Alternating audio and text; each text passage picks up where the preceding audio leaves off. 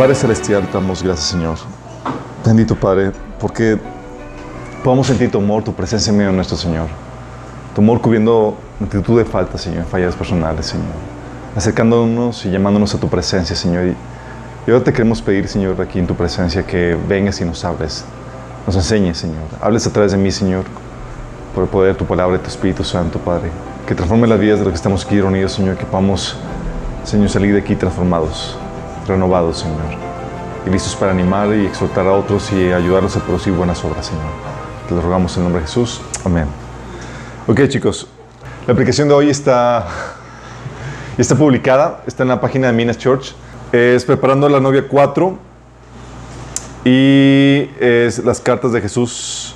Son siete epístolas y vamos a ver, vamos a entrarnos a ellas, pero quiero hacer un pequeño repaso Hemos estado platicando acerca de la venida del Señor y comenzamos una serie a partir de la, de la aplicación de, la, de Apocalipsis capítulo 12, que ya oficialmente es el video que más visto, porque es el, la curiosidad, ¿no? De la, o sea, no, no el de niégate a ti mismo, no el de padres de relación sexual, ¿no?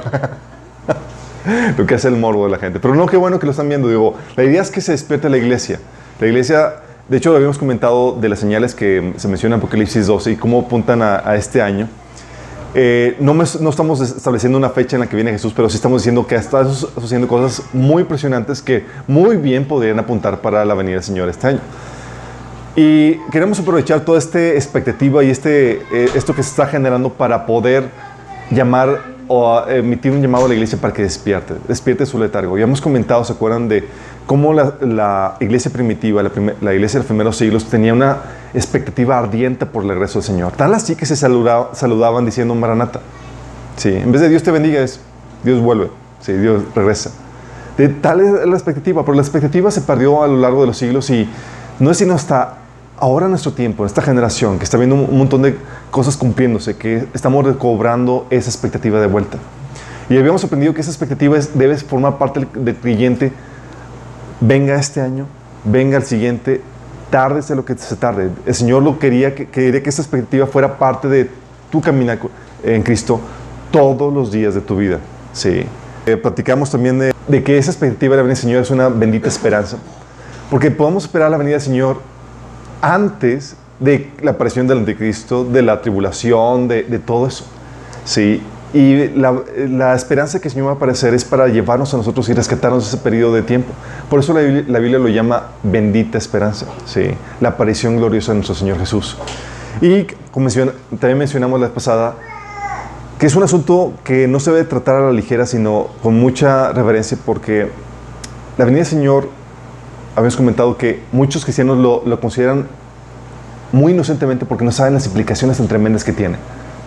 Y hemos comentado que lo que significa para el creyente es que se va a presentar delante de su Señor a rendir cuentas de toda su vida. Sí, no para salvación. Ah, sabemos que la salvación es por fe, no es por obras. Sino es para definir tu rango, tu posición, tus recompensas. Que vas a, o sea, cómo vas a vivir la eternidad eh, en, el cielo, en, en, la, en la presencia de Dios, en el paraíso. Va a estar determinada por lo que haces aquí ahorita, tu diligencia.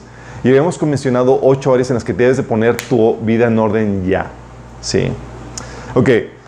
Teniendo esto en mente, quiero que vayamos a las, a las epístolas de, Jesús en el libro de Apocalipsis. Saben que el libro de Apocalipsis es un libro que tiene que ver con, la señal, con los últimos tiempos. Dice, se divide en... Eh, el libro de Apocalipsis, eh, la visión que tuvo Juan, eh, Jesús mismo la divide en tres partes lo dividen las cosas que has visto, las cosas que son y las cosas que van a ser. Sí, dividiendo la señal, la visión que tuvo Juan, luego las cosas que son, lidiando los asuntos que tienen que ver con la iglesia y las cosas que van a ser. Pero el libro en general es un libro que tiene que ver con los últimos tiempos. Es, interesante cómo Jesús, en medio de este libro que tiene que ver con la profecía y el desenlace final de todo, que tenga o que aborde siete cartas a siete iglesias.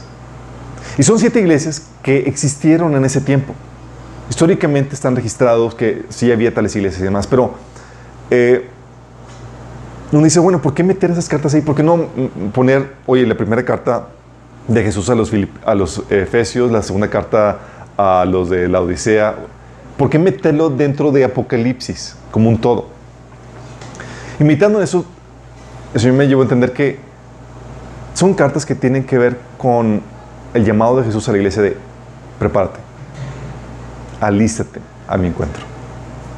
Y es como que el preexamen, o es un examen así de, de, los que, de mentiritas antes de presentarte con el Señor y es, pon las cosas en orden.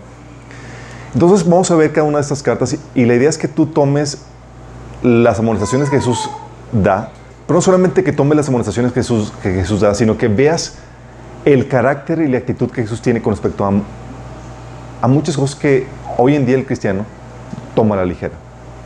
Sí. Entonces me interesa que veamos eso. Son siete eh, eh, epístolas, vienen en el Apocalipsis. Y estas epístolas dan una idea muy clara de la personalidad y de la actitud de Jesús en general y también para ciertos tópicos. Y vamos a ver cada uno de estos tópicos. Saben, esto es muy importante porque muchos idealizan la persona de Jesús. Dicen, no, es que Jesús es todo amor y Jesús no haría esto. Y, muchos utilizan la figura de Jesús para defender sus causas y sus agendas políticas y demás. Es que si Jesús estuviera aquí no haría esto, no haría otro. Pero eh, necesitamos hacernos una imagen realista de Jesús. Y cuando hablo de una imagen realista de Jesús, tenemos que hacernos una imagen escritural, bíblica, de cómo es Jesús. Sí, porque no va a llegar cuando llegues, estás delante de Él, dice, ah, es que Señor, yo pensé que eras así, yo así. No, es, la Biblia te da una idea clara de cómo es Jesús. Sí, tiene una aplicación histórica en estas epístolas. Cuando el Jesús habla de que escribe el ángel de la iglesia de Jesús, había una iglesia de Jesús con esa problemática que Jesús está abordando. Y es interesante notar que cómo Jesús no hace una, no envía una carta privada. Sí, dice, ah, así como que esta se envía en privado que nadie, y nadie sepa, sino que lo hace público. Y lo que está haciendo está exponiendo problemáticas de la iglesia de forma pública, abierta. Y dices, ¡oh, Jesús! Es como si estuvieran sacando tus trapitos sucios así y que los quedan registrados para la historia por dos mil años. Y como que, ¿qué onda? ¿Por qué? ¿Por qué haces esto Jesús? Porque lo que está haciendo Jesús tiene una aplicación para te digo a ti, iglesia de Jesús, para que todos los demás prestes atención y no caigas en esas problemáticas que estoy mencionando aquí. Si es para que todos eh, tomemos la advertencia que se le está dando a tal iglesia. Si por eso Jesús lo está haciendo público, es para no solamente lo hace con el fin de molestar a una iglesia, sino con el fin de que todos los demás pongamos atención y, y tomamos conciencia de la advertencia que Jesús está dando. ¿sí? Tiene una aplicación no solamente para la iglesia histórica, tiene una aplicación para la, para nuestra iglesia. Sí, cada iglesia puede sentirse de una u otra forma identificada por las características que se mencionan a las, a las, a las diferentes iglesias que se mencionan aquí. Déjame declararte, para ese tiempo ya había muchas iglesias en toda esta región. Y Jesús de todas esas iglesias solamente escoge siete. ¿Por qué estas siete? Sí. ¿Y por qué con estas problemáticas? Y tiene su, varios propósitos, pero tenía que ver con problemáticas que Jesús sabía que iban a afectar a, las iglesias a lo largo de la historia. No solamente eso, pero también porque tiene un cumplimiento profético. La forma en que están ordenadas las cartas refleja la evolución de la iglesia a través de la historia. Cómo surgieron los diferentes tipos de, iglesia. Por ejemplo, la iglesia de Éfeso representa la iglesia apostólica, la iglesia que se esmeraba en el trabajo arduo al Señor, en la doctrina, en la defensa de la fe, en todas esas cuestiones. La iglesia de Esmirna, la iglesia que siguió después de la iglesia apostólica, que es la iglesia sufrida, que vivió la persecución de los, a mano de los césares y de, los judíos. La iglesia de Pérgamo, estamos, habla de la iglesia que se casó con el gobierno. ¿sí? Ya cuando Constantino eh, dio la bienvenida a la iglesia y, subió a los líderes cristianos a los más altos rangos, y dos emperadores después eh, llegó el, imperio romano a ser obligatorio el cristianismo. O sea, si no eres cristiano, era, era penado, ¿sí? Eh, lo que le dio al traste el cristianismo, porque la, conversión se hizo obligatoria en vez de, por convicción personal. La iglesia de Tetira, que representa la iglesia de medievo, la iglesia católica, ¿sí? todas las malas prácticas de ocultismo, de abuso, de la, eh, de autoridad que se, que, que, se ven en, ese, en esa historia del medievo, se ven reflejadas aquí en esta carta. También la iglesia de Sardis. La iglesia de Sardis representa la iglesia reformada. Y la iglesia Filadelfia, que representa, representa la iglesia misionera, la iglesia evangélica que tiene la ímpetu y las ganas de evangelizar a todo el mundo, alcanzar a todos para Cristo. Y la iglesia de la Odisea, que representa la iglesia de la prosperidad, el de que te vende el evangelio, que te va a ir súper bien y que todo va a estar glorioso y todo eso. Sí. Um, que utiliza la fe para conseguir el éxito terrenal. ¿Sale? Entonces tiene estas aplicaciones. Eh, y lo que quiero que, la aplicación que le vamos a dar aquí es, quiero que le des, que al momento de ir leyendo estas cartas, que veas la aplicación que tenemos como congregación. Si tú estás yendo a otra iglesia, que tú veas la aplicación que pueda aplicarse a tu iglesia. Pero no solamente la aplicación como congregación, sino la aplicación como individuos. Jesús no solamente decía, escuchen lo que el Espíritu dice a las iglesias, así como que le digo a Efesios, pero todos los demás escuchen, sino también te dice, el que tiene oídos para oír, oiga. O sea, ¿tienes oídos? Esto te concierne también a ti. Sí, entonces tiene una aplicación personal y una aplicación como, como congregación, como iglesia. Sí. Dice 1 Corintios 11, del 31 al 32, si nos examináramos a nosotros mismos, Dios no nos juzgaría de esta manera. Sí, está hablando de Pablo en un contexto donde Dios estaba disciplinando a la iglesia porque estaban haciendo, cometiendo abusos en, al tomar la Señor. Abusos que estaban ocasionando que el Señor diera un pao pao celestial a la iglesia. Había unos enfermos, otros débiles y otros ya habían muerto. Imagínense. Sí. Y dice que si nos examináramos a nosotros mismos, no nos juzgaría de esta manera. Sin embargo, cuando el Señor nos juzga, nos está disciplinando para que no seamos condenados junto con el mundo. Entonces aquí te habla de la importancia que es eh, apuntarte o saber las cosas que estás mal. Una, para que evitar, evites el juicio de Dios, el pao. Y dos, para que evites la condenación juntamente con el mundo. Porque si no entiendes ni siquiera el pao pao, o sea, ni siquiera te reformas con la disciplina del Señor, es, te puede llevar a una condenación juntamente con el mundo. ¿Sí? Entonces, estas cartas son muy importantes porque Jesús en su amor está queriendo librarte de, del castigo que Él podía darte, ¿sí? Y de la condenación que pudieras tener si acaso no te arrepientes. Estas... Uh, cartas entonces fueron escritas estratégicamente, fueron escritas y puestas estratégicamente en el libro de Apocalipsis.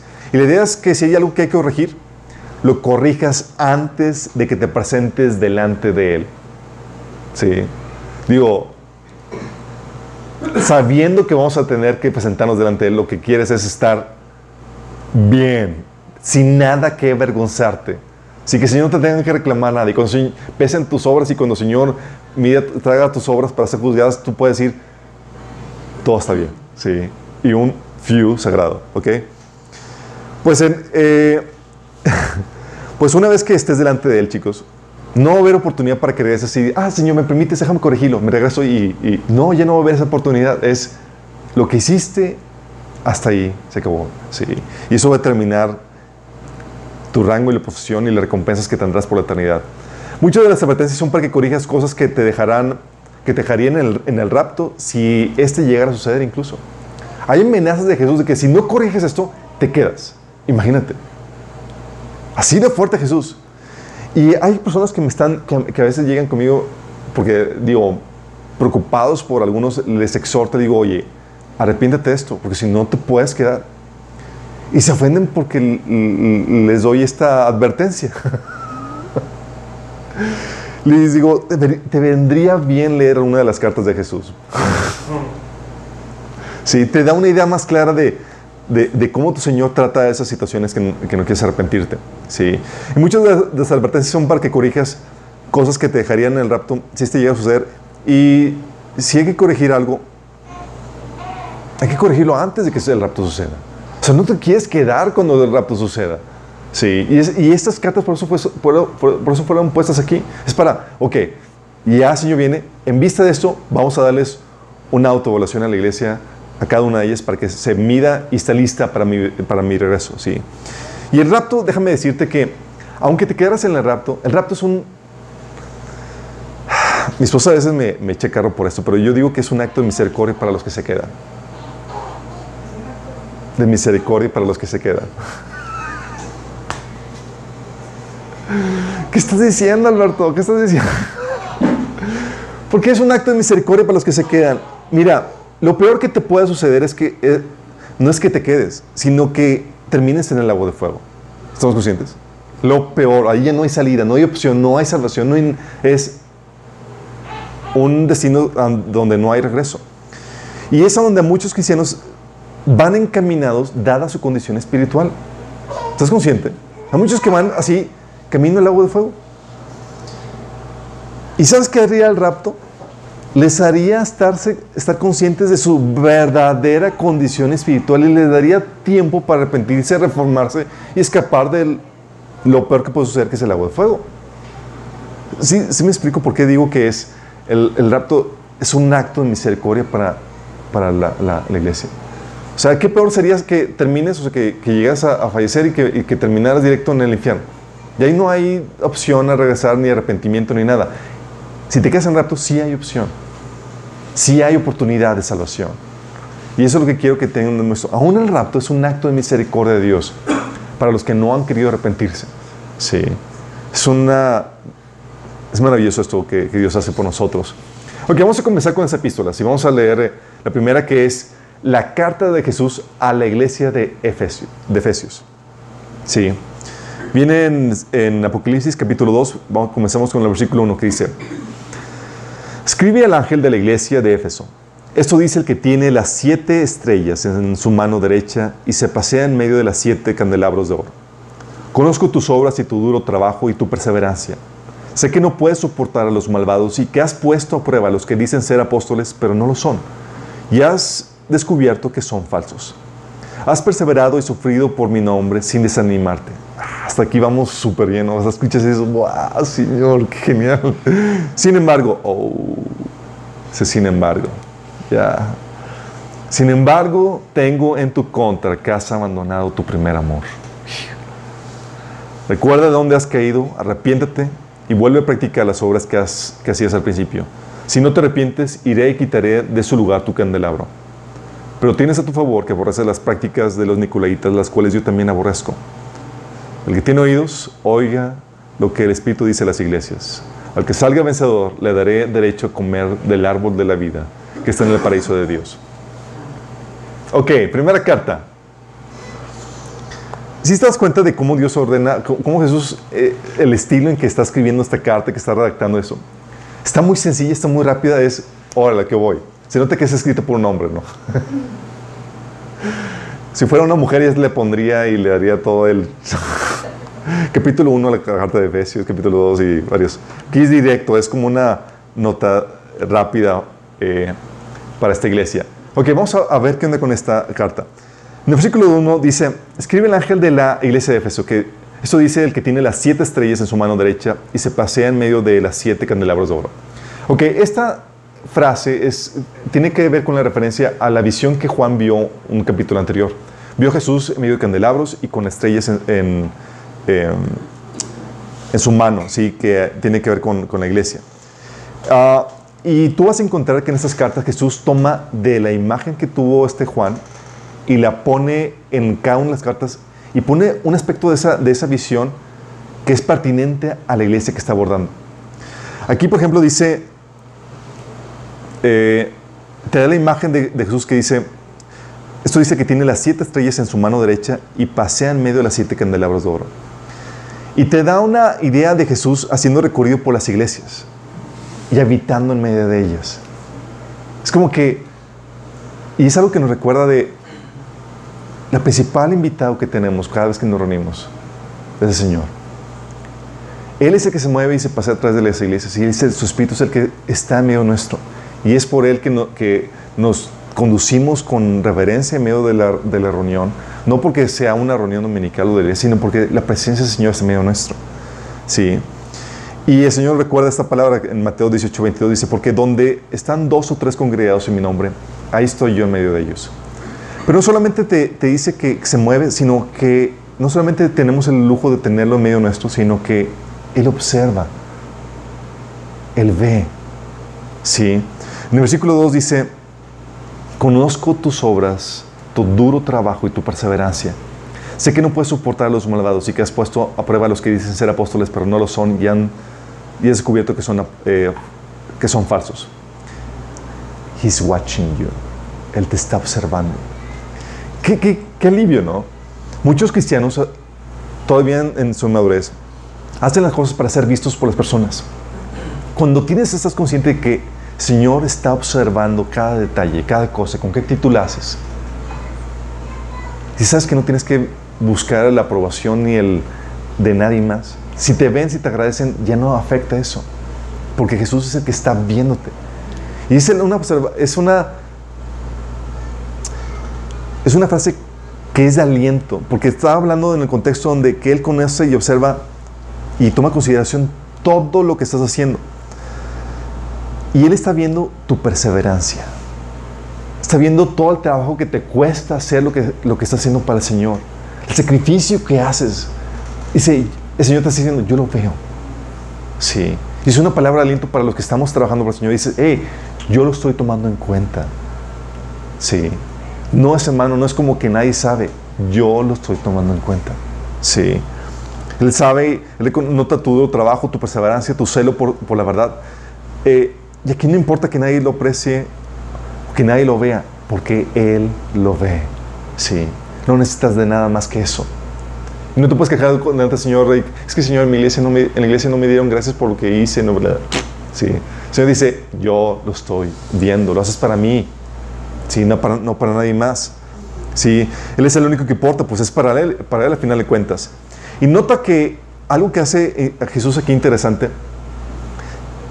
que elogia algo que hoy en día podría llamarse, que podría verse malo elogia la intolerancia de la iglesia de Éfeso. fíjate lo que dice. Sé que no puedes soportar a los malvados. ¿Sí? ¿Y qué has puesto a prueba a los que dices ser falsos apóstoles? O sea, elogia la intolerancia y el discernimiento para los que son falsos maestros, falsos apóstoles. Hoy en día que se celebra la tolerancia, que hay que, hay que ser tolerantes, hay que ser permisivos, hay que aceptar a diferentes eh, actitudes hacia diferentes tópicos y demás. Aquí la iglesia, Jesús la, exalta y dice, tú no, no soportas a los que son malvados. Sí.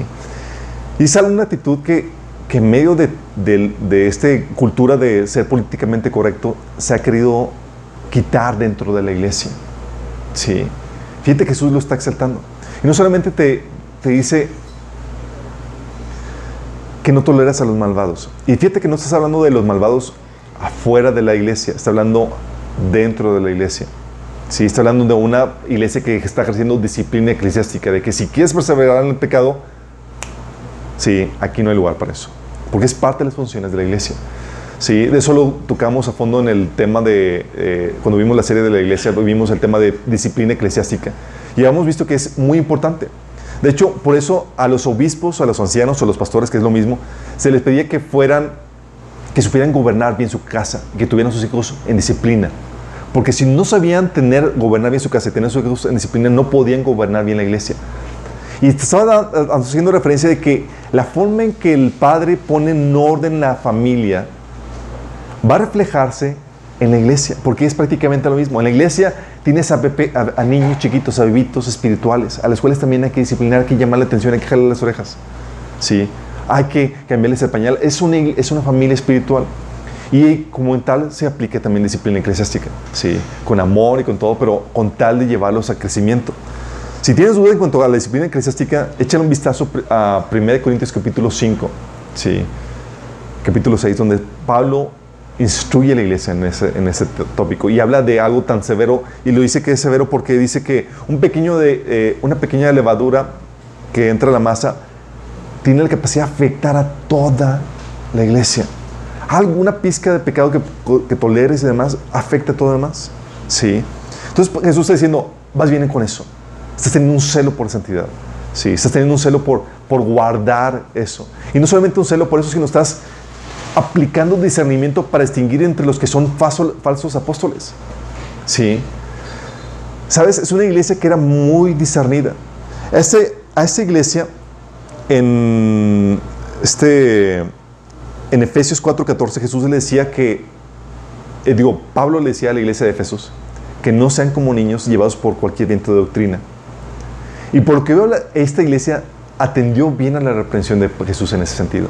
Y no era una iglesia que se dejaba mover por cualquier viento, de doctrina. Hoy en día los cristianos sí son llevados por cualquier viento de doctrina. Ven a un pastor famoso, sí, demás. Uno de los que ya Pablo llamaba megapóstoles, superapóstoles, sí, y le hacían buena buena, sí, y todos aceptaban y demás, sí.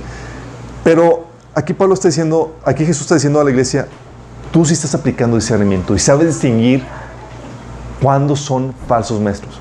Y es aquí donde dices, oye, ¿qué criterios están utilizando para distinguir? ¿Qué hacían para distinguir entre los que eran falsos y no? ¿Cómo tú distingues si son verdaderos o son falsos? ¿Te cayó bien?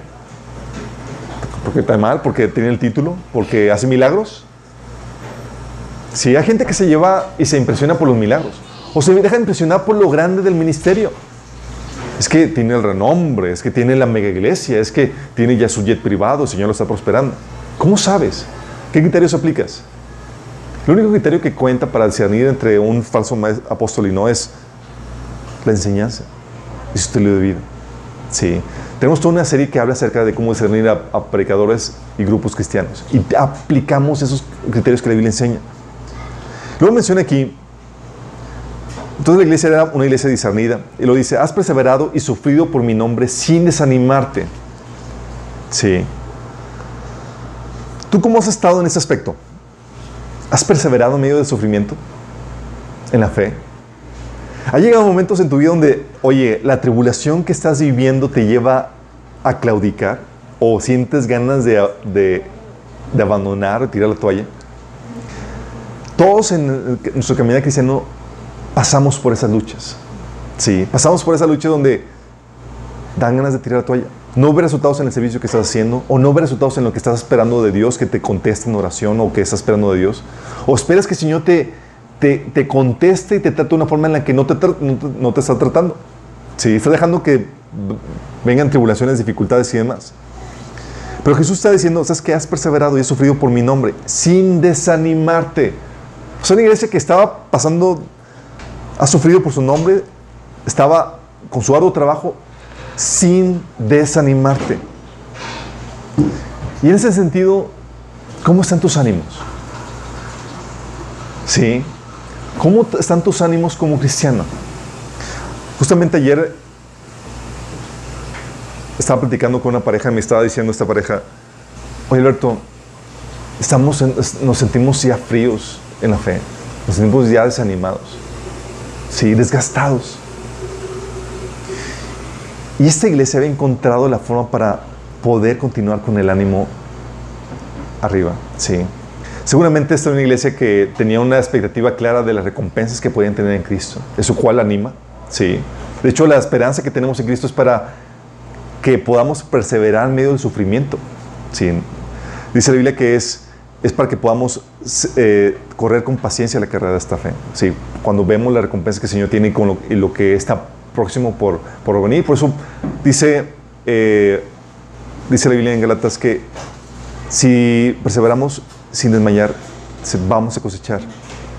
Sí, si no desmayamos. Sí.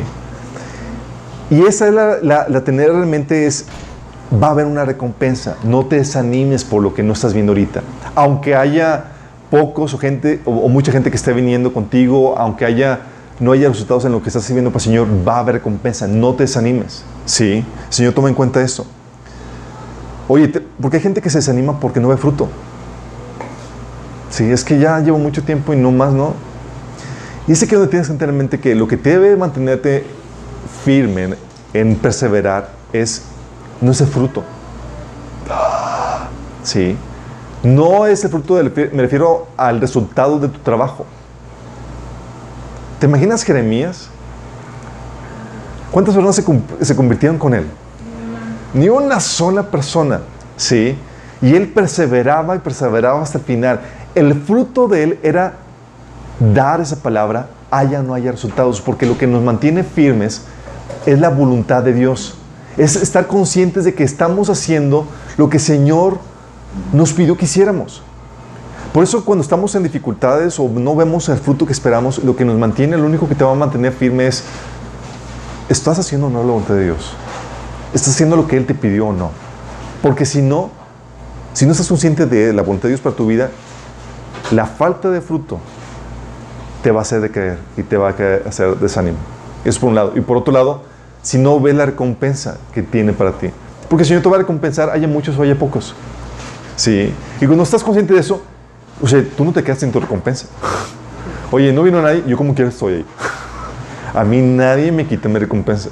Oye, si el Señor te va a recompensar, tengas congregación llena, tengas congregación poca, o se conviertan cuando las prediques, o no se conviertan, te va a recompensar por lo que estás haciendo.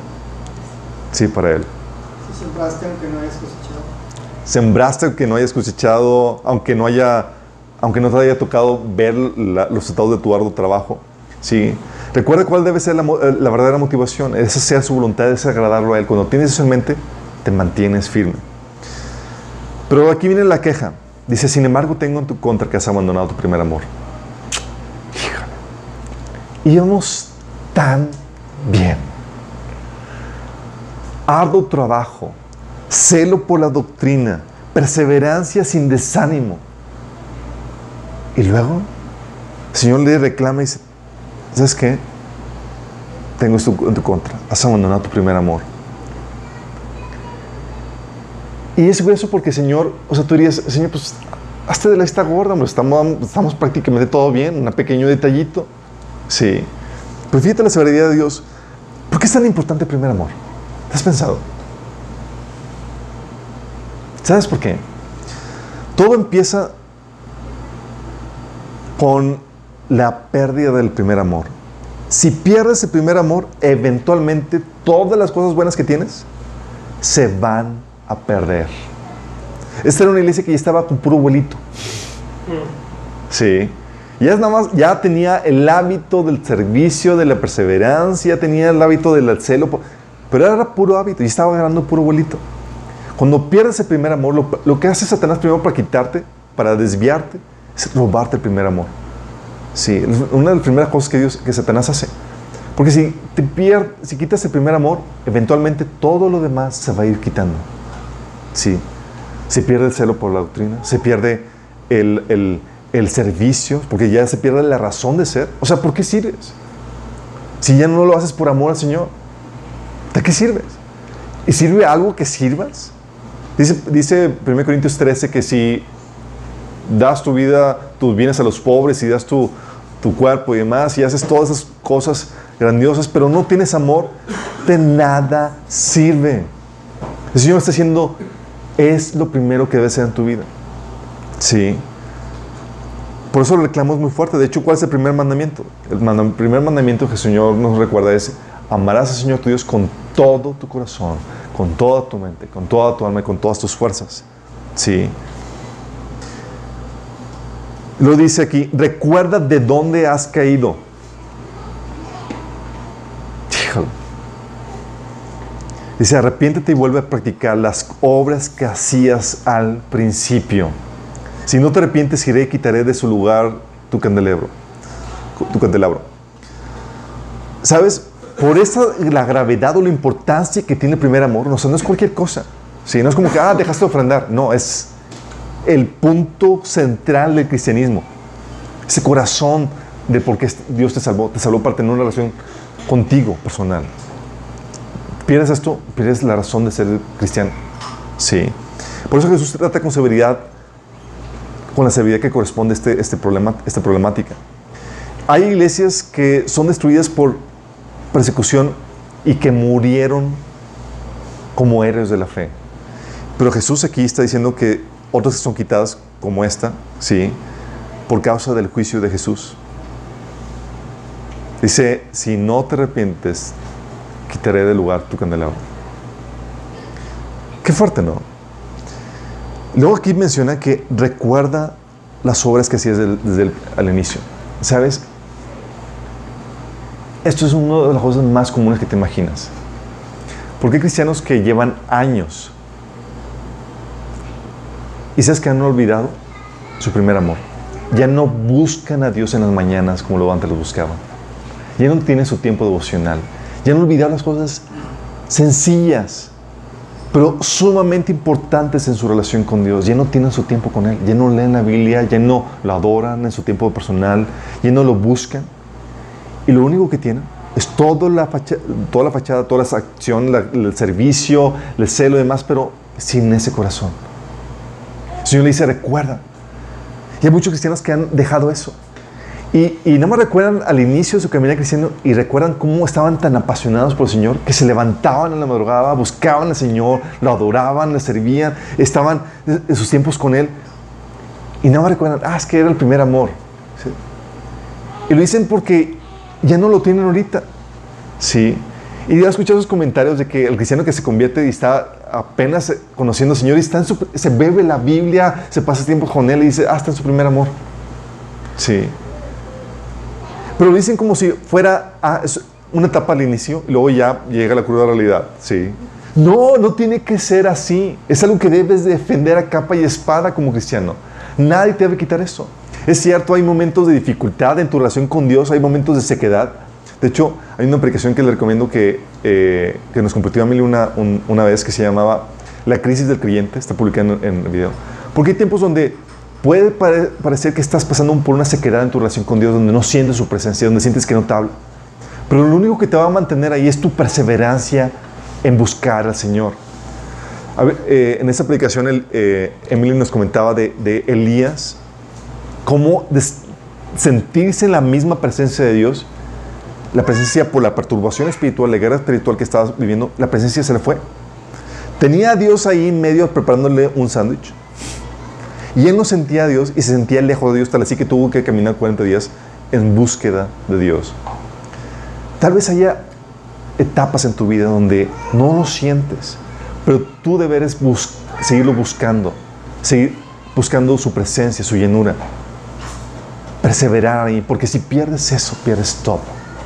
Y esa es una iglesia que tenía todo lo que podría decir que es una buena iglesia, pero sin el primer amor. Y tal vez tú como cristiano dices, oye, el Señor me puede reclamar por eso porque perdí mi primer amor. Te lo puedo asegurar, esa es una carta para ti, mi chavo. Si yo te estoy diciendo, tengo en contra tuya que has abandonado tu primer amor. Sí. Ya no me busques en las mañanas. Ya no tienes citas conmigo. Ya no me adoras en lo íntimo. Ya no me busques en la palabra. Sí, ahora te importan otras cosas. Le dedicas más tiempo a, a, tus telenovelas, le dedicas más tiempo a tus, a, tus hobbies. Pero como que o sea, aunque eso, como que te puedes ir Aunque te lo reclame arriba, pero... Aunque te lo reclame, te lo puede... Sí, podría ser. Sí, pero llega un punto donde primero, cuando pierdes primer amor, donde eventualmente terminas amando otras cosas. Porque, nada, porque algo lo tiene que sustituir. Sí. Y terminas amando al mundo. Sí, lo que eh, menciona primera de Juan 2, 15 y 16, que no améis las cosas del mundo, porque el que ama al mundo, el amor del Padre no está en él. Y la problemática de lo que vimos en, con de sanidad emocional es que cuando abandonas el primer amor, ¿sabes qué haces? Buscas otras cosas para llenar tu vacío emocional. Y eso que estás utilizando para llenar tu vacío emocional se convierte en tu ídolo. Y tú sabes que ningún idólatra entrará en el reino de Dios. Sí. Qué fuerte, ¿no? Por eso la, advertencia tan solemne del Señor de que si no vienes voy a quitar de ti tu candelabro. Sí. Y al final termina con un elogio. Dice, pero tienes a tu favor que aborreces las prácticas de los nicolaitas, las cuales yo también aborrezco. Órale. ¿Has escuchado que Dios aborrece, que Jesús aborrece algo? Realmente lo pintan tan bueno, tan así como que, que, casi casi ni, no toca nada feo ni nada, pero aquí te ve, te, te muestra la imagen de un Jesús fuerte, severo, que dice, yo también aborrezco esto. O sea, te habla con claridad, sin pelos en la, boca, en la lengua, y te dice, tengo esto en contra tuya. ¿Tienes estas cosas buenas? Tengo estas cosas malas. Y también tienes esto que aborreces las, la doctrina de, los nicolaitas, de la cual yo también aborrezco. ¿Sí? Entonces el elogio era aquí porque no toleraba las prácticas de los nicolaitas. Las odiaba igual que Jesús. Oye, entonces eso significa que puedes odiar algo.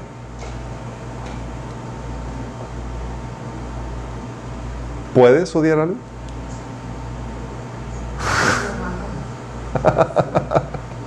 Preguntas capciosas, así como que... Claro que puedes odiar algo. Debes odiar el pecado, debes odiar aquello que se contrapone a Dios. Sí. Porque si no, eh, te puedes meter en problemas con eso.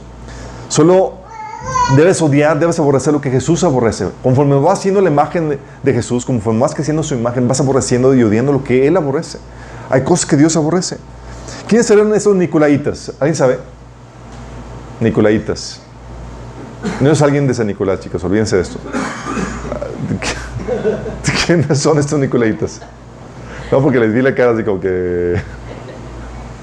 Yo conozco los sanpetrinos, sea, pero los ¿Quiénes son los Nicolaitas? Los Nicolaitas, ¿se acuerdan de, eh, según los escritos de este Irineo, que eh, fue uno de los discípulos de los apóstoles en el segundo siglo, Nicolás era, fue uno de los diáconos de la iglesia primitiva. ¿Se acuerdan en Hechos capítulo 7 que eh, este Pedro dijo, es que no podemos estar atendiendo las mesas, nombren a siete varones ungidos que tengan la presencia de Dios, llenos de sabiduría y del, del Espíritu Santo que se encargan de esto? Y escogieron a siete personas. Una de ellas fue eh, Esteban, que fue el primer mártir, y otra de ellas fue Nicolás. Entonces Nicolás era de gran reputación dentro de la iglesia. O sea, era Mr. Nicolás, ah, el, el del libro de Hechos, Nicolás, sí. Va a venir Nicolás a predicar a la iglesia. El, del- el famoso libro de Hechos de Nicolás, sí. ¿Por qué crees que pasó? Agarró monte.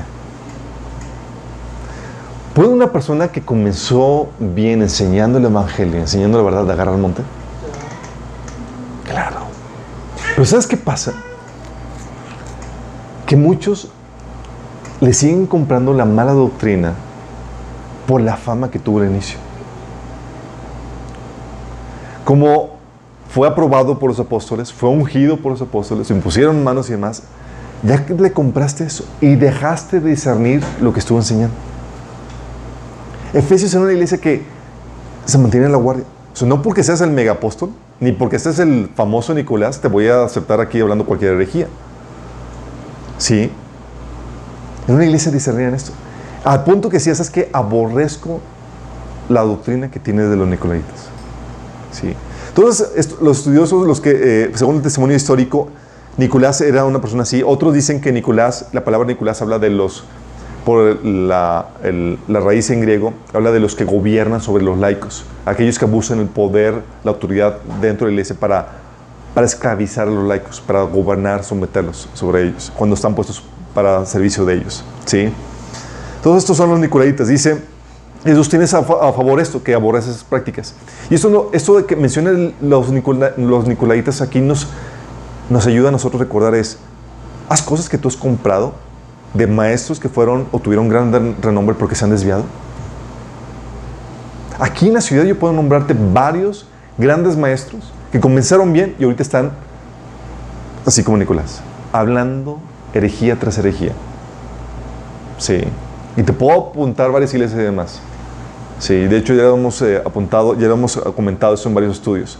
Hay, sí hay. ¿Y sabes por qué siguen comprando esto? Porque la fama que tuvieron al inicio, el buen comienzo que tuvieron al inicio. Pero los cristianos han bajado la guardia en eso. ¿Eres tú de estos? ¿O eres de los que Jesús alaba porque dices, es que estás discerniendo bien? Aunque sea el famoso Nicolaita, tú estás rechazando su mala doctrina. Sí. Aguas con eso. Luego dice aquí, versículo 7, el que tenga oídos, que oiga lo que el Espíritu dice a las iglesias. Al que salga vencedor, le daré el derecho de comer del árbol de la vida que está en el paraíso de Dios. La promesa al vencedor, que vas a comer del árbol de la vida, pues vas a entrar al paraíso de Dios. O sea, vas a tener privilegio de comer de ese árbol de la vida. Pero fíjate aquí la, la expresión que Jesús dice, al que salga vencedor. ¿Por qué vencedor? ¿Estamos en una competencia? ¿Estamos en una lucha? ¿O qué? ¿Por qué vencedor? Sí, por alguien que vence es porque está luchando, ¿no?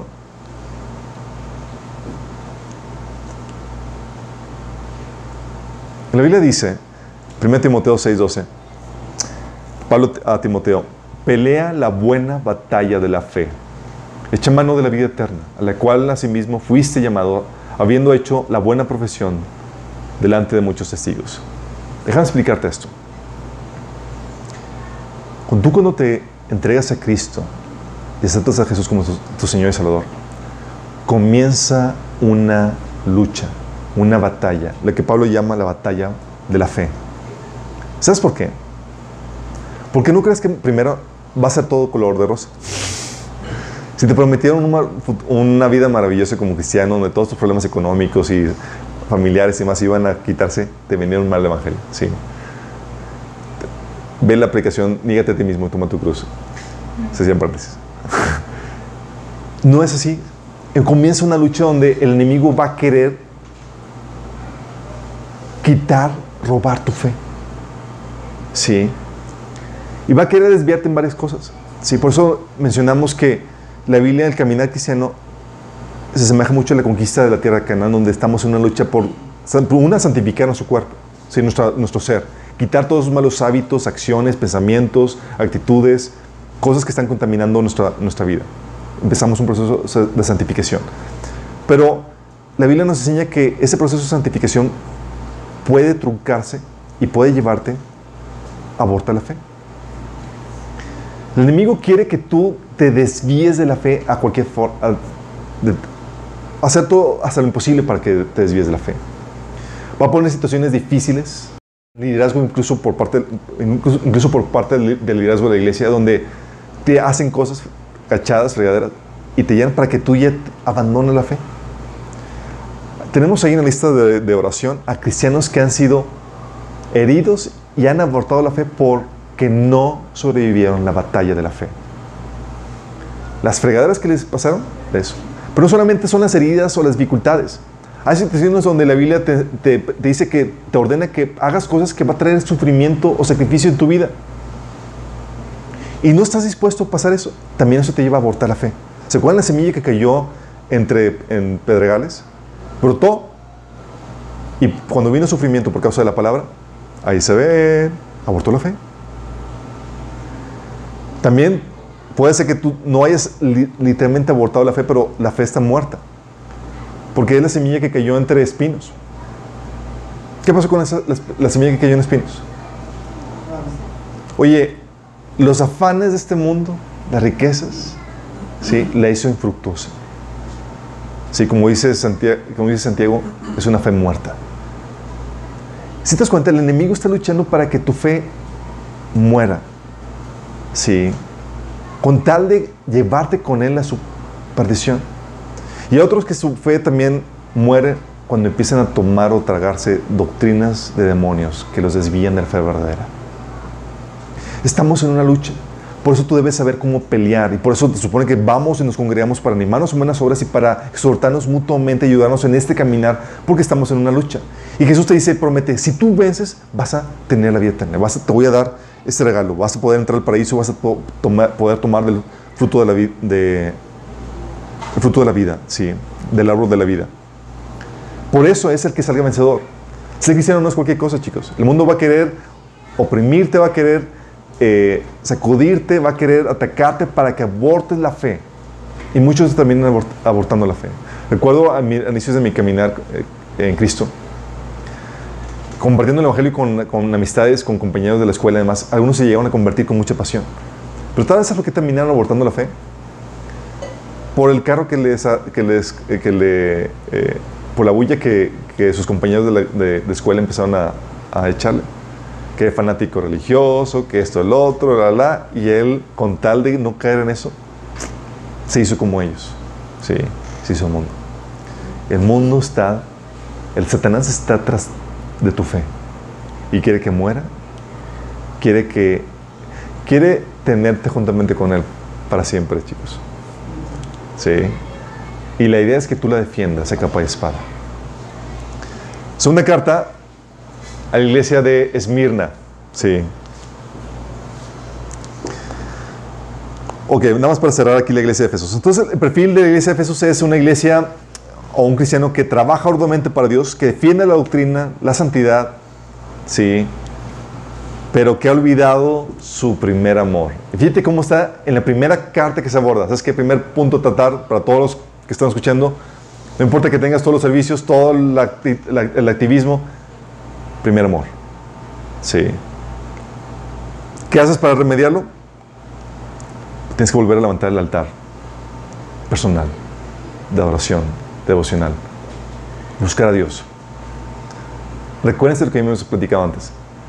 Para ti como cristiano, teniendo una Biblia, teniendo acceso a la Biblia, te es pecado no leerla. Así, es un reclamo de Dios para ti. No es como que, ah, X. No, no es X. Sí. Es, te es pecado no leerla. Y lo que Dios espera a ti, para ti que somos reyes y sacerdotes, es leerla todos los días, si tienes acceso a ella. Sí. Entonces, es tiempo para apartar a solas con Dios. ¿Sale? Por eso, vamos a seguir insistiendo, vamos a estar detrás de ustedes. Chicos, ¿cómo hace tiempo devocional? ¿Lo están teniendo? Porque de ahí parte todo. Segunda carta, Esmirna. Dice, escribe el ángel de la iglesia de Esmirna, esto dice el primero y el último, el que murió y volvió a vivir. Conozco tus sufrimientos y tu pobreza. Sin embargo, eres rico. Sé cómo te calumnian los que dicen ser judíos, pero que en realidad no son más que una sinagoga de Satanás. No tengas miedo de lo que estás por sufrir. Te advierto que algunos de ustedes, el diablo los meterá en la cárcel para ponerlos a prueba y sufrirán persecución durante diez días. Sé fiel hasta la muerte y te daré la corona de la vida. El que tenga oídos, que oiga lo que el Espíritu dice a las iglesias. El que salga vencedor no sufrirá daño alguno de la segunda muerte. Esta carta es de las que dices, no me gustaría recibirla. Es de las mejores cartas, personas que dices, ay, miedito. Porque aquí en esta carta Jesús no le dice nada malo a la iglesia. No tiene ningún pero. O sea, todo está bien. dices, wow. Sí, pero te llega esta carta y dices, oh my goodness.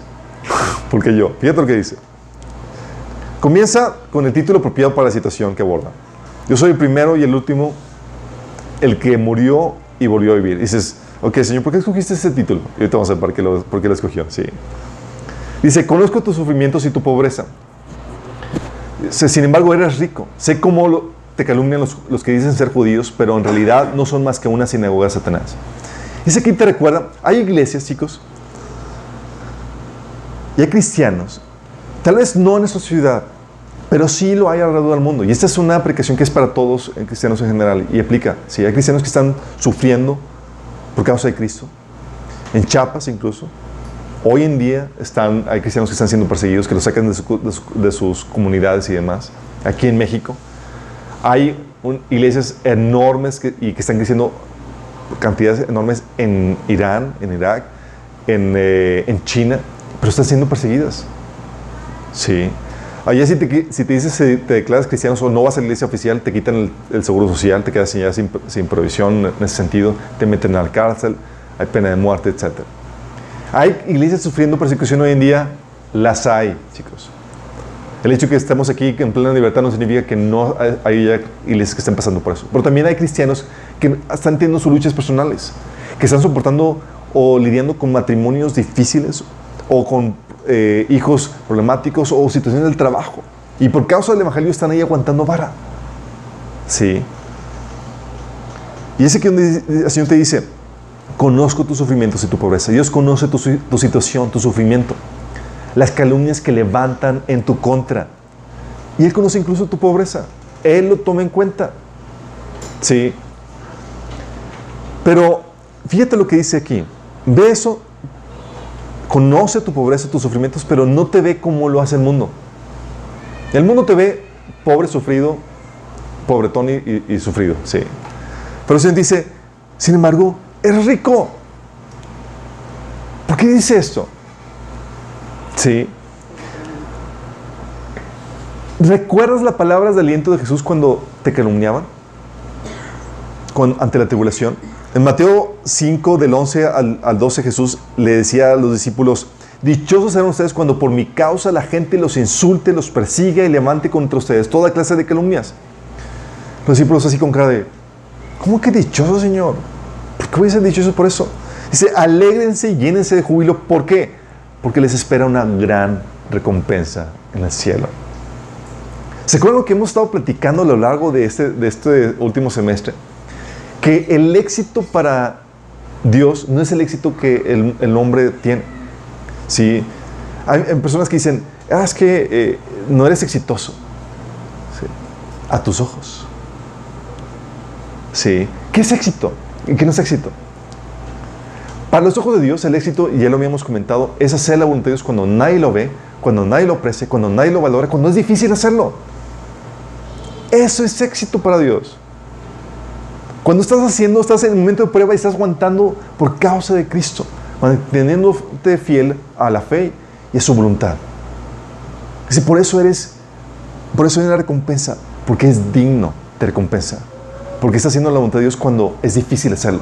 Oye, hacerlo cuando todo el mundo te alaba y te, te da honores y demás. A los ojos del mundo eso es éxito. Pero Jesús también da advertencia. Hay de ti cuando todos hablan bien de ti. Porque eso hacían con los falsos profetas en el, en el antiguo. Sí. Aquí te, Señor te está diciendo, el éxito es diferente. Y aquí te está diciendo que hay riqueza porque el Señor está acumulando grandes tesoros para ti en el cielo. Entonces cuando hay dificultad, te insultan y demás, hay pobreza y estás haciendo así, tratando de avanzar la voluntad de Dios, en medio de esa dificultad el Señor dice, así, así. Y, y, fíjate que el Señor te permite pasar por esas cosas por amor a ti. Se sabe, ¿cómo, ¿cómo puedo amar más a mi hijo? Dice, ah, voy a hacer que aumente su, su, su capital en, la, en el banco celestial y lo voy a dejar que pase por esto. Cuando tienes este entendimiento, para muchos cristianos ya saben que pasar por esto es una señal de cuánto Señor los ama a ellos. ¿Qué es eso, no? Dices, wow, Señor me está permitiendo pasar por esto. Para otros, el amor de Dios se manifiesta en dejándoles pasar, dejándoles eh, teniendo, vivir una vida llena de comodidades, lujos y demás. Sí. Pero Dios ve las cosas de forma diferente. Sí. ¿Todos recuerdan las palabras de aliento? Eso viene en Mateo 5, del 11 al 12, cuando el Señor dice, alégrate porque grande es tu recompensa en el cielo. También dice en 1 Pedro 3, 14 que el Señor te va a recompensar si sufres por causa de justicia, por causa de su voluntad. Oye, ¿estás sufriendo haciendo, por hacer su voluntad? No te desanimes. El Señor lo está tomando en cuenta. Eres rico en medio de esa situación. Sí. Cuando te presentas delante del Señor y el Señor te dé tu recompensa, dices, wow, valió la pena. Pablo lo decía de esta forma en 1 Corintios 4, eh, 2 Corintios capítulo 4, que es una, esta ligera tribulación, ligera, o no se compara con el peso de gloria que vas a recibir. Dices, oye, es que está bien pesado, Señor. Y el Señor dice, no, hombre, eso es ligero. La gloria que te va a caer va a estar bien pesada, chico. Sí. Luego fíjate lo que dice. Dice, no tengas miedo a los que estás por sufrir. Te advierto que algunos de ustedes, el diablo los meterá en la cárcel para ponerlos a prueba y sufrirán persecución durante 10 días. Sé fiel hasta la muerte y te daré la corona de vida. Híjole. Algunos que escucharan esto, algunos cristianos dirían, te reprendo Satanás. Se cancelo esa palabra en el nombre de Jesús empezarían así a, a Sí, sí, están viendo así como que, oye, Señor va, dice que va, a venir más dificultad sobre tu vida, va a venir persecución, va a venir... Tú, apártate de mí, Satanás. Estarían muchos reprendiendo, ¿sí? Porque no esperan de Dios nada que sea malo o que pinte a, sufrimiento. Y eso es el evangelio que se nos vende hoy en día. Es, Señor, quiere cosas buenas para ti, todas cosas, pero lo bueno que Dios tiene para ti es cierto, pero no es la forma en que el mundo lo quiere. Sí. O sea, Fíjate cómo dice eso el Señor. El Señor te comienza diciendo, conozco tus sufrimientos. Tu arduo trabajo, lo que, la, la, las calumnias que están levantando. Y el Señor en vez de decirte, ya vas a salir, dice, agárrate porque viene peor. Por eso te digo que es una carta que dices, está genial, pero dices, ay, mi amito. Y dices, oh, Señor. o sea, no le promete que su situación va a mejorar, sino al contrario. Al contrario, ¿qué, lógica tiene esto? ¿Sí? ¿Puede Dios permitir, oye, estás pasando difícil? Prepárate, viene peor. Señor, ¿qué hice? No hiciste nada. No me porté mal, no, no te has portado mal. Entonces, ¿qué le contesta a este cristiano?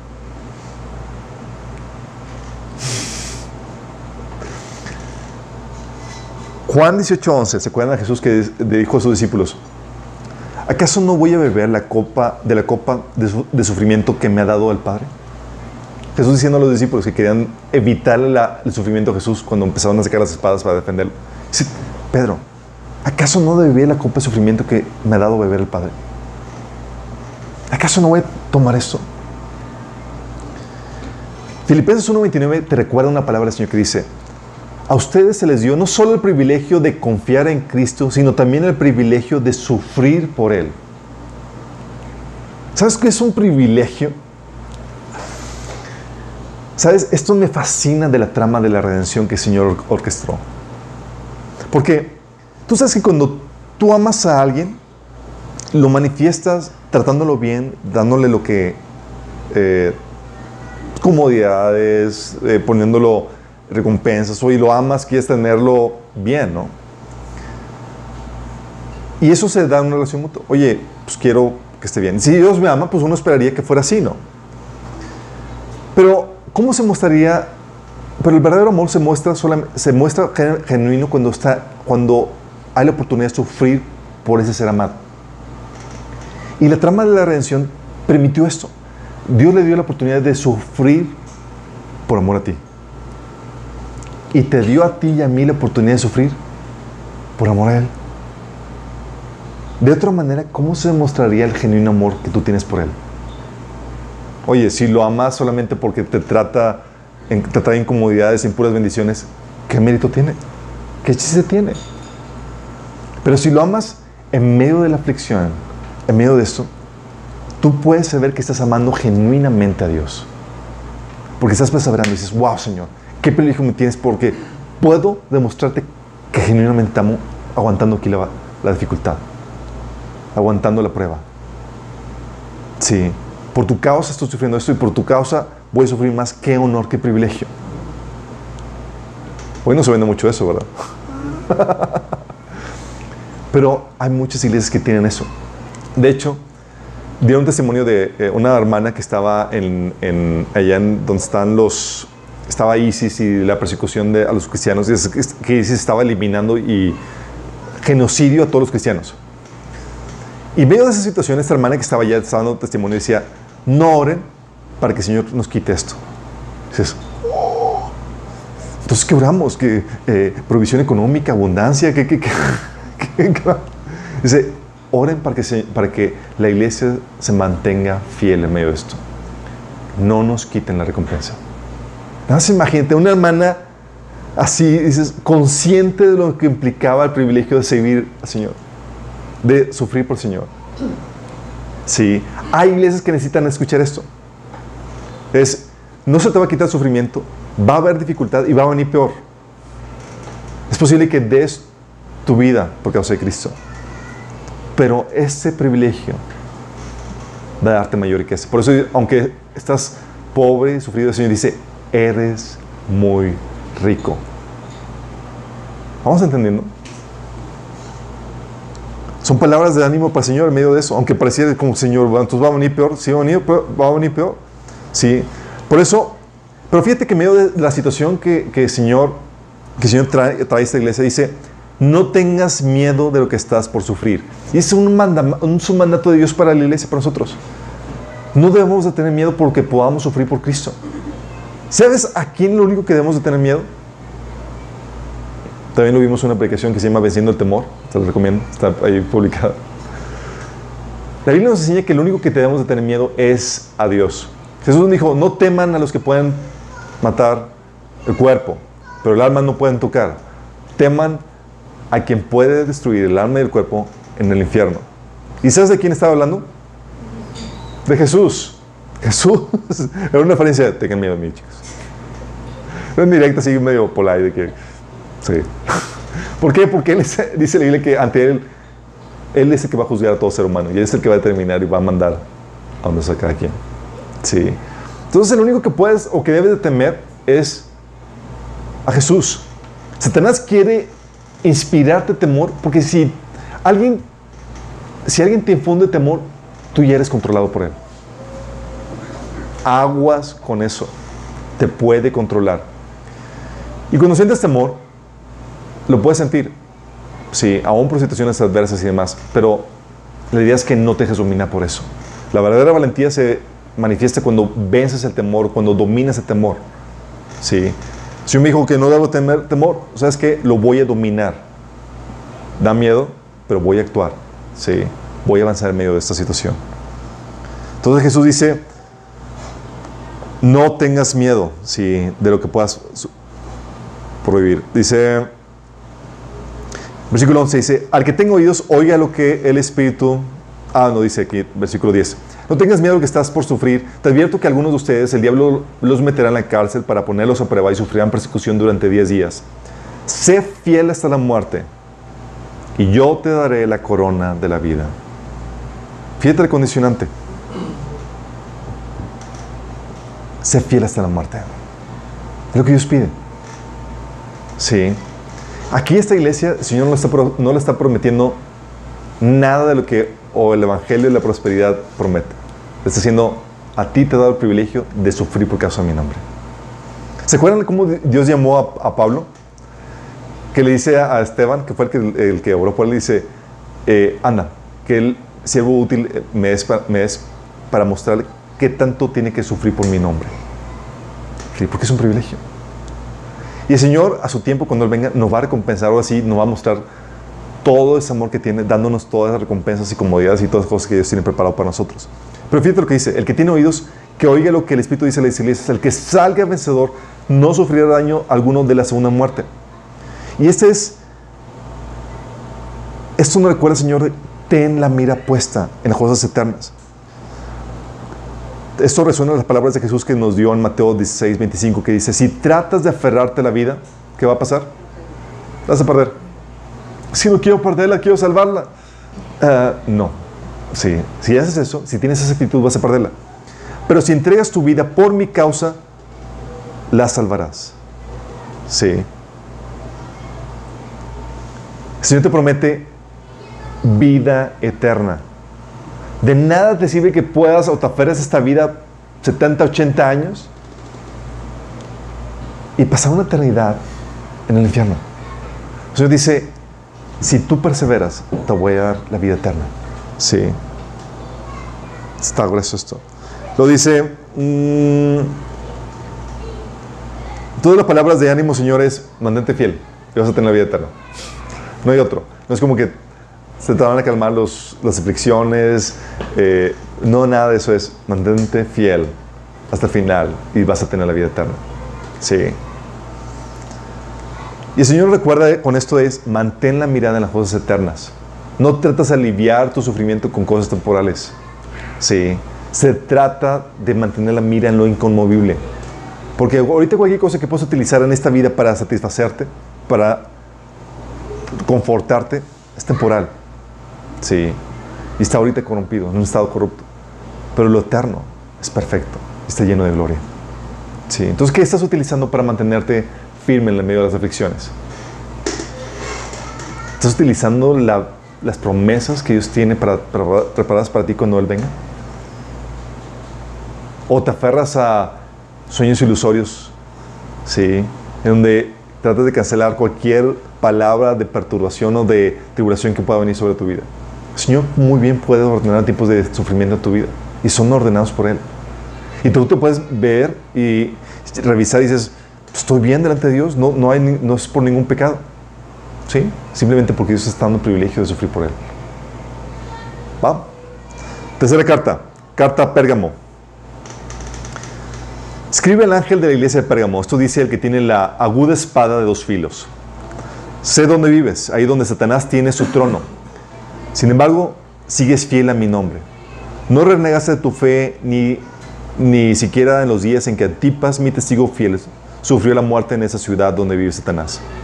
No obstante, tengo unas cuantas cosas en tu contra. Que toleras a los que se aferran a la doctrina de Balaam, al que enseñó, el que enseñó a Balac a poner tropiezos a los israelitas, incitándolos a comer alimentos sacrificados a los ídolos y a cometer inmoralidades sexuales. Toleras asimismo a los que sostienen la doctrina de los Nicolaitas. Por lo tanto, arrepiéntete. De otra manera, iré pronto a ti para pelear contra ellos con la espada que sale de mi boca. El que tenga oídos, que oiga lo que el Espíritu dice a las iglesias. El que salga vencedor, le daré del maná escondido y le daré también una piedrecita blanca en el que está escrito un nombre nuevo que solo conoce el que lo recibe. Qué fuerte. Escribe el ángel de la iglesia de Pérgamo esto dice el que tiene las, la aguda espada de dos filos. ¿Por qué esa descripción? ¿Por qué de espada de dos filos?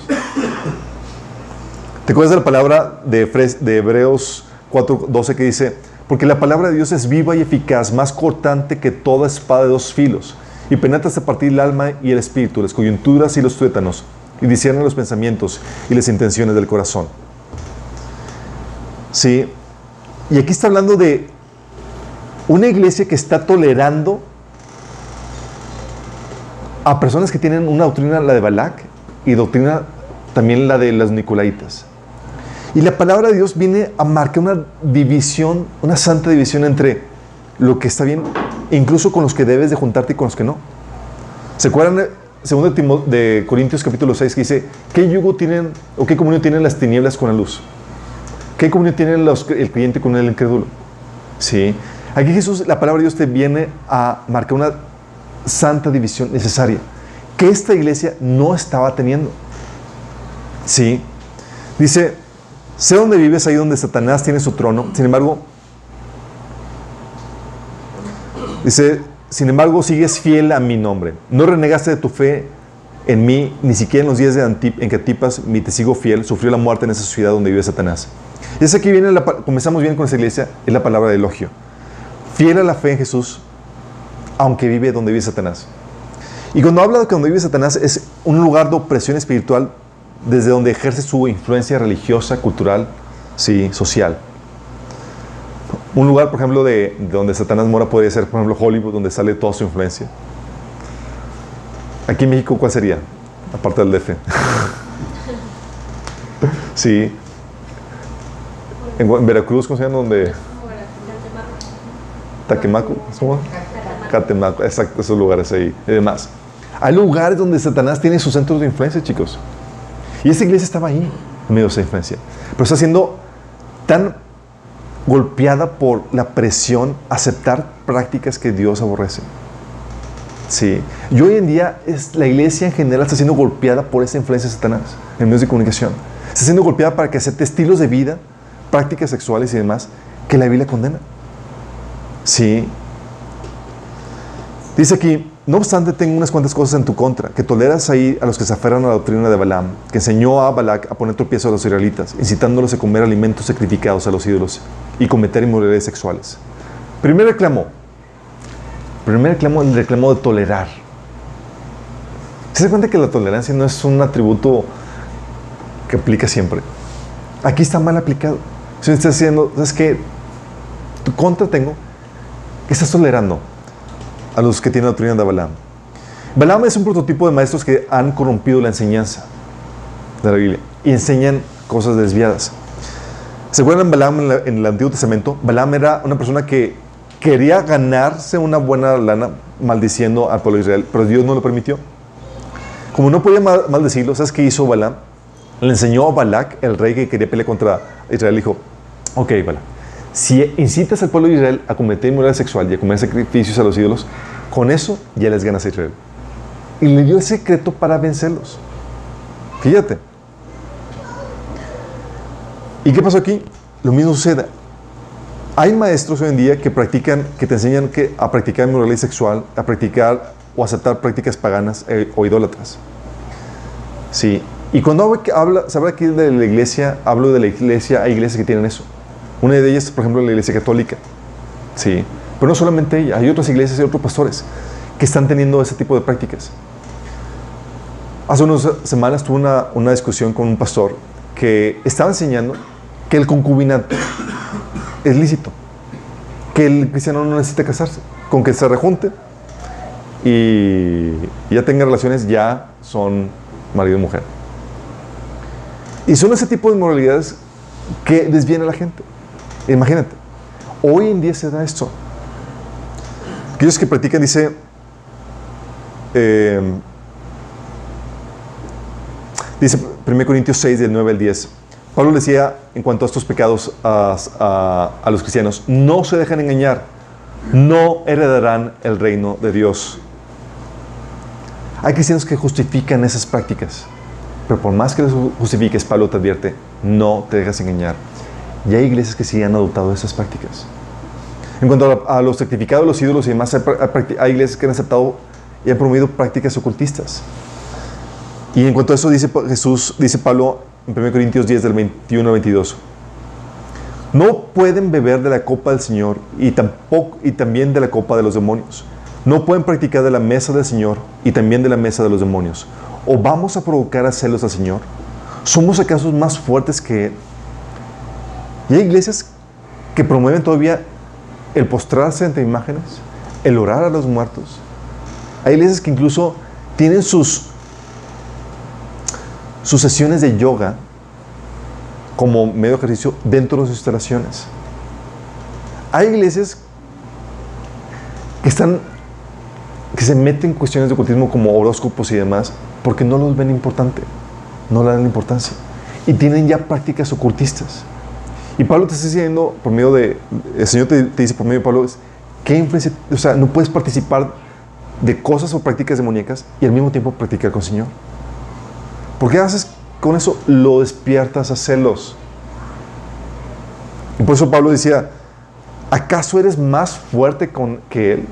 Es decir, no lo puedes resistir, o sea, no puedes hacerle frente al Señor como para poder hacer lo que tú quieras sin pensar que no va a haber consecuencias negativas. Sí. Y hay cristianos que han entrado en eso. Dice, toleras a sí mismo a los que sostienen la, doctrina de los nicolaitas. Ya habíamos comentado quiénes son los nicolaitas. Sí. Dice, por tanto, arrepiéntete. De otra manera, iré pronto a ti a pelear contra ellos con, la espada que sale de mi boca. Fíjate la exhortación. La exhortación es arrepiéntete. Y, la, luego viene la amenaza. ¿Habías visto Jesús amenazando? La amenaza, iré a ti a pelear contra ellos. ¿Puede el cristiano amenazar? ¿Dar una amenaza? ¿Saben? Los que, son, los, que, los que somos padres entendemos muy bien el concepto de las amenazas. Porque lo usamos acá continuamente con nuestros hijos. Entonces, sigue haciendo eso, te voy a dar, y lo amenazas con la encomienda de que deje de hacer lo que está haciendo. Sí. Y tú como cristiano puedes darle un mensaje a otro cristiano que sea una solemne amenaza, advertencia. Hermano, deja eso. Porque Señor, el Señor, el Señor te puede dar pao, pao. ¿Te imaginas que el Señor pelee contra ti? ¿Qué, qué posibilidades tienes de ganar? Vente, Señor, aquí le entramos. ¿Puedes entrarle? Claro que no es mejor, o sea, sí. ¿Y, por qué Dios viene a pelear? Y fíjate, dice que vengo a pelear contra ellos. ¿Por qué contra ellos? Es una iglesia que no estaba ejerciendo disciplina eclesiástica y está permitiendo que esas personas enseñaran eso. Porque si no viene a pelear contra ellos, esas personas, ese grupo de personas que, que están teniendo esas prácticas, van a terminar contaminando a toda la iglesia. El Señor tiene que entrar a poner cartas en el asunto. Sí, por eso dice el pasaje de Corintios que habíamos leído, si, no nos, si nos juzgáramos a nosotros mismos, Dios no tendría que juzgarnos. Por eso examinémonos. Porque lo que menos quieres es que el Señor venga y te dé pao pa. Sí. Pero tiene que ser muchas veces. Promesa al vencedor. El que tengo oídos, oiga el que dice, el Espíritu dice a las iglesias. El que salga vencedor, le daré del maná escondido y le daré también una piedrecita blanca en el que está escrito un nombre nuevo que solo conoce el que lo recibe. ¿Qué es esto? ¿Cómo que una piedrecita blanca? ¿Sabes qué es esta promesa? Esta promesa es la adopción como hijos. ¿Por qué? ¿Quién es el que pone el nombre al hijo? Papá. Es una señal de que tú eres, oye, porque es tu hijo, o, tu mamá, o, la, abuelita puede, tiene, es el que tiene el derecho a poner el, nombre al hijo. No, el papá. Y el Señor dice, te voy a dar tu, tu acta de nacimiento, va a ser una piedrecita con un nuevo nombre. Sí. Donde yo te pongo el nombre, porque yo soy ahora tu padre. Sí. La promesa a que si te mantienes fiel y sales vencedor en medio de esa dificultad, el Señor te va a dar eso. Vamos a quedarnos aquí. Quiero que vayas analizando, vayas viendo la severidad y la bondad que el Señor trata a las iglesias. Cómo el Señor toma cada detalle, cada cosa. Y Él no se hace de la vista gorda ante los defectos, ante las dificultades que tienes. Esto es un llamado para ti para que no te hagas de la vista gorda. Porque lo que menos vas a querer hacer es presentarte delante de Dios y decir, ay, chin, Señor, no creí que te ibas a fijar en eso. Sí se va a fijar. Hay cosas que tienes que cambiar, hay cosas que están bien que debes fortalecer, así que debes continuar en ellas. Ve haciendo y ve evaluándote a ti mismo. Sí. Si tú eres una iglesia como la de Éfeso, checa tú cómo está tu primer amor. Si es una iglesia como la de Esmirna, persiste hasta el final, en medio de la dificultad. No te hagas ilusiones de aunque eh, va a la, a la ponerse a mejor, porque no necesariamente va a ser así. Mejor pon una esperanza en las cosas eternas. Si es la iglesia de Pérgamo, ¿cómo estás en tu camino con el Señor? ¿Estás permitiendo prácticas ocultistas en tu, en tu vida? ¿Estás permitiendo inmoralidad sexual en tu vida? ¿Te han engañado algunos a desviarte con inmoralidad sexual, dejando, diciéndote que no, no afecta, no, no va a tener ninguna consecuencia? Las palabras de Pablo te traen a la mente que dice, no te dejes engañar por los que justifiquen sus pecados, porque por causa de ellos la, la ira de Dios viene. Sí. ¿Cómo andas en eso? Sí. Pablo, Jesús estaba permitiendo esas cartas, acuérdate, para preparar la iglesia para que esté lista para su regreso. Faltan cuatro cartas más. Lo vamos el próximo domingo. ¿sí? Tal vez tú que estás viéndonos, dices, ni siquiera eres parte de la iglesia, o tal vez estás apartado y has desviado. Si esta es tu situación, te quiero invitar a que te entregues y que le rindes tu vida a Cristo. Dice la Biblia que si tú te arrepientes de tus pecados, es decir, le rindes tu vida a Cristo y crees que Jesús murió por ti en la cruz y que resucitó, tú puedes tener el regalo de vida eterna. ¿sí? Y poder escapar de lo que está por venir en este mundo y presentarte delante de Cristo. Si quieres hacer esto, quiero guiarte en esta oración de arrepentimiento y le digas ahí con los ojos cerrados, Señor Jesús, te pido que me perdones de todos mis pecados y que me limpies de mi maldad. Yo el día de hoy te rindo mi vida, Señor. Te la entrego. Quiero hacer tu voluntad. El día de hoy te acepto como mi Señor y mi Salvador. Yo creo que moriste por mí en la cruz y que resucitaste para el perdón de mis pecados. Te confieso como el Señor y el Salvador. Si hiciste esta pequeña oración y lo hiciste genuinamente, se va a manifestar empezando a leer la Biblia desde el Nuevo Testamento y empezando a congregarte. Queremos ayudarte en tu crecimiento cristiano, así que ponte en contacto con nosotros. Y a todos los demás, ¿cómo vamos con el checklist? ¿Vamos viendo la actitud de Jesús? ¿Cómo a Él no se le pasa nada? Sí. Estemos advertidos y caminemos con el temor del Señor. Sí. Porque, lo repito, lo mejor que podemos hacer ahorita es examinarnos ahorita, antes de que estemos delante de Él. Juzgarnos ahorita nosotros, ¿cómo estamos? Antes que estemos delante de Él. Sí, que corrijamos ahorita lo que hay que corregir para que cuando estemos delante de Él, sepamos que, por lo menos conscientemente, no hicimos algo que traicionara la fe o que fuera el Señor a reclamarnos. Va a haber muchas cosas que seguramente el Señor va a traer a la luz, que ni siquiera nos dimos cuenta, pero que sean cosas que no nos hayamos dado cuenta, chicos. Ay, bueno, pero que por lo que esté en nuestra parte, que podamos ver, ok, vamos bien, Señor. O a que tengo que corregir esto, a tengo que recobrar esto, o tengo que perseverar en esto. Sí. Hay iglesias que están todos bien como Esmirna. Nada más están pasando un momento de dificultad. Aguanta vara. Aguanta vara. Va a valer la pena. Eres rico. Sí, cuando estés delante del Señor y te dé toda recompensa, te va a decir, va a decir, wow. Sí. O Dios me amó tanto permitir pasar esta dificultad. Es lo mejor que pudo haber pasado. Porque eh, lo es. Sí, sí, ya sé, ya es tiempo de terminar. Vamos a orar. Señor, gracias, Padre. Gracias, Señor.